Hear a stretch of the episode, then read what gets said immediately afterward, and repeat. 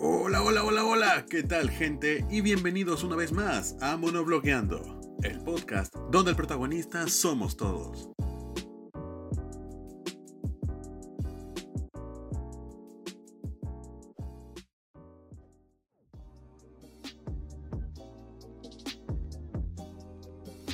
Buenos días, buenas tardes, buenas noches. Depende de en qué momento lo estás viendo. Yo soy Frank Anderson, un podcaster de información y bienvenidos a un nuevo episodio de Monoblogueando una semana más. Espero que hayan tenido un buen fin de semana, que estén pasándola bien, que se sigan cuidando. Recuerden que estamos viviendo en una pandemia, que esto todavía no termina.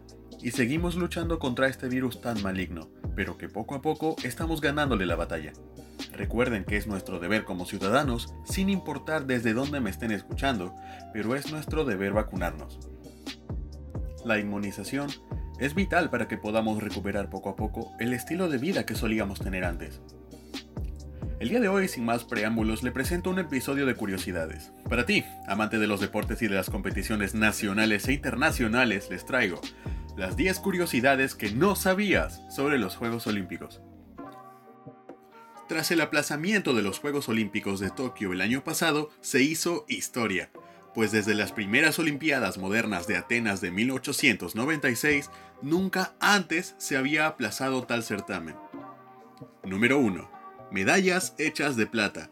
¿Sabías que, pese a decir que son de oro, las medallas de los ganadores están hechas principalmente de plata?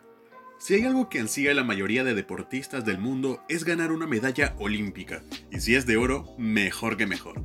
Pero este ansia, lejos de venir del valor económico de la presea, viene del éxito, el reconocimiento y las recompensas en forma de patrocinadores y premios en su país. Desde 1912 es así, y solo se les añade 6 gramos del metal más caro para cumplir con los estándares olímpicos. De hecho, al comienzo de las Olimpiadas modernas solo se entregaban medallas de plata. Se empezó a premiar a los tres primeros atletas a partir de 1904. Pero, ¿cuánto vale una medalla olímpica? Si hablamos desde la perspectiva ética y deportista, puede tener un valor invaluable. De hecho, estar en el podio olímpico sin importar el deporte que practiques es símbolo de gloria y máximo orgullo no solo para el deportista, sino también para la nación que representa. Si lo vemos desde el lado económico, vale mucho menos de lo que parece, aunque por obvias razones el precio de la medalla valdría por lo que significa más que lo que realmente lleva en su composición material. Si nos basamos en las especificaciones de las medallas de Tokio 2020, la medalla de bronce está compuesta por 450 gramos de cobre y zinc. Tendría un valor económico de 6 dólares. La medalla de plata está fabricada con 550 gramos de plata pura valdría alrededor de 585 dólares. Y la medalla olímpica de oro, creada con 550 gramos de plata pura, está bañada en 6 gramos de oro. Tendría un valor de unos 1055 dólares. Número 2. Los Juegos Olímpicos han sido cancelados solo 3 veces en 125 años de historia. Desde que existen registros, los Juegos Olímpicos solo se han cancelado en 3 oportunidades luego de 28 ediciones se cancelaron las Olimpiadas de Berlín de 1916. Los Juegos Olímpicos llegaron para promover una competición sana y como una alternativa más benéfica, para así evitar las guerras. Sin embargo, la edición de Berlín de 1916 fue cancelada justamente por una guerra.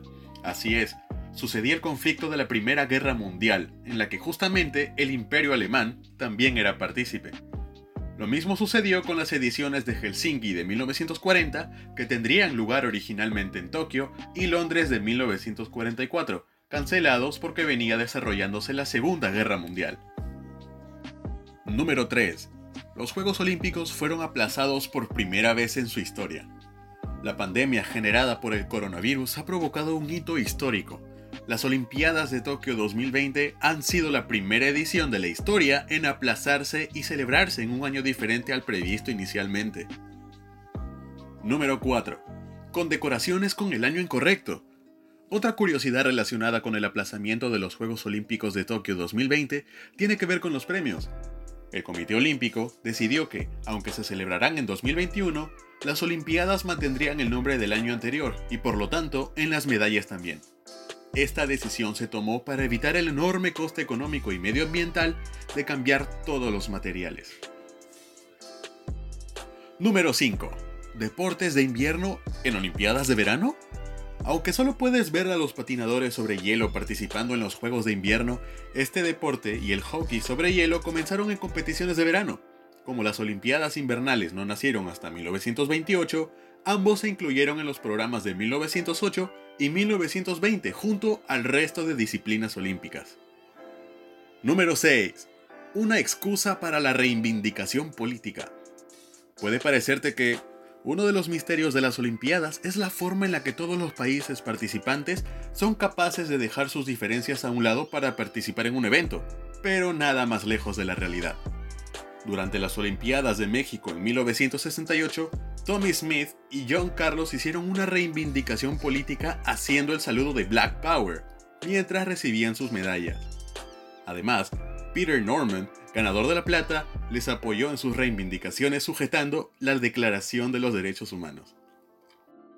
En 1976, varios países africanos decidieron no participar en los Juegos de Montreal como respuesta a la renuncia de Canadá a sumarse al boicot en contra del apartheid en Sudáfrica. En 1980, fueron los estadounidenses los que renunciaron a acudir a las Olimpiadas de Moscú como respuesta a la invasión rusa en Afganistán. En 1904 le tocó el turno a Rusia de renunciar a la reivindicación a las Olimpiadas de Los Ángeles. Número 7. Los colores de los aros olímpicos. Una persona normal pensaría que los aros olímpicos fueron desarrollados por un magnate genio del diseño, que seguramente tuvieron que pasar por procesos modernos de estudio de mercadotecnia y marketing para pensar en los colores correctos para estos anillos. Sin embargo, realmente nunca pasó así. En 1914, Pierre de Coubertin los presentó en París. Cada anillo tiene un color especial, azul, negro, amarillo, verde y rojo, colocados en dos filas sobre un fondo blanco. Esta paleta de colores se eligió con el fin de que todas las banderas de los países tuvieran representadas al menos uno de estos colores. Además, los cinco anillos representan en su totalidad los cinco continentes, Oceanía, América, África, Europa y Asia. Al mismo tiempo están entrelazados entre ellos como símbolo de unión. La primera vez que fueron utilizados de forma oficial fue en los Juegos de Bélgica en 1920. Número 8. Tarzán participó en las Olimpiadas. El actor Johnny Weissmuller es uno de los Tarzanes más famosos de las películas, pero antes de comenzar su carrera como actor, destacó siendo nadador olímpico. No solo consiguió 5 medallas de oro, sino que también batió 67 récords mundiales y fue el primer nadador capaz de recorrer los 100 metros en menos de un minuto. Número 9. Las primeras Olimpiadas. Todos sabemos que las Olimpiadas se inventaron en Grecia y que se celebraban varios siglos antes de Cristo, en el año 776 a.C. para ser exactos. Pero, ¿sabías que no se celebran desde hace tanto tiempo? En el año 393 a.C., luego de la invasión romana a Grecia, fue el emperador Teodosio I quien consideró que estos juegos eran actos paganos, que no correspondían con sus creencias. Fue, mucho después, en el año 1896, cuando se decidió retomar la tradición de celebrar los Juegos Olímpicos. Desde el Renacimiento en adelante, gracias a la admiración que se sentía por la cultura clásica, se comenzaron a desarrollar Olimpiadas de manera local. Sin embargo, no fue hasta el siglo XIX cuando Pierre de Coubertin hizo la propuesta formal, Dos años más tarde, en 1896, 280 atletas de 13 países competían en Atenas, todos ellos hombres. No dejaron participar a las mujeres sino hasta 1924. Número 10. Deportes olímpicos ya excluidos. Los deportes olímpicos cambian con cierta frecuencia, dando lugar a un programa olímpico variable. Además, hasta 1992, cada edición incluía competiciones de exhibición, no incluidas en el medallero oficial. Estas se utilizaban para dar a conocer deportes del país anfitrión o para probar otros cuya inclusión en el programa se estaban completando. A continuación les comento algunos deportes que fueron oficiales al menos en una edición de los Juegos Olímpicos. Deportes acuáticos de motor. O lo que viene a ser lo mismo, carreras de lanchas a motor. Y si estás intentando acordarte del año en que ocurrió, no te molestes Fue en las ediciones de 1900 como exhibición y de 1908 como deporte oficial. El Comité Olímpico Internacional lo retiró inmediatamente por los problemas que causaban, alegando que los Juegos Olímpicos no era lugar para deportes motorizados. Juegos de Palma. Este deporte es un antecesor del tenis que ya se practicaba en los monasterios en el siglo XIII. El campeonato mundial más antiguo que existe y que se sigue celebrando desde 1740 es precisamente el suyo. Recibe este nombre porque inicialmente se jugaba golpeando la pelota con la palma de la mano, de manera muy similar a como ocurre con la pelota vasca. Fue deporte de exhibición en 1900 y 1924, pero solo fue oficial en 1908. Juego de la cuerda. Sí, ese que te estás imaginando. Una cuerda y un equipo tirando de cada extremo para imponer su fuerza y desplazar al otro durante cierta distancia. Este deporte, también conocido como tira y afloja, sogatira o cinchada, entre otros, fue olímpico en seis ediciones, desde 1900 hasta 1920, todas ellas de manera oficial. Además, hubo disciplinas concretas que fueron desapareciendo en deportes que todavía se mantienen. Es el caso de la natación con obstáculos, la escalada de cuerda dentro de la gimnasia o las carreras de campo a través y el salto sin carrera en atletismo, por poner algunos ejemplos. A todos ellos hay que añadir una importante lista de deportes que nunca pasaron de ser exhibición, algunos resultan bastante llamativos como pueden ser las carreras de globo aerostático, el esquí acuático o el vuelo sin motor. ¿Conocías todos estos datos sobre los Juegos Olímpicos? Déjame un comentario en mi página oficial de Facebook www.facebook.com slash frankandersonoficial y cuéntame en el último post qué otra curiosidad conoces sobre los Juegos Olímpicos que no se haya mencionado en esta lista.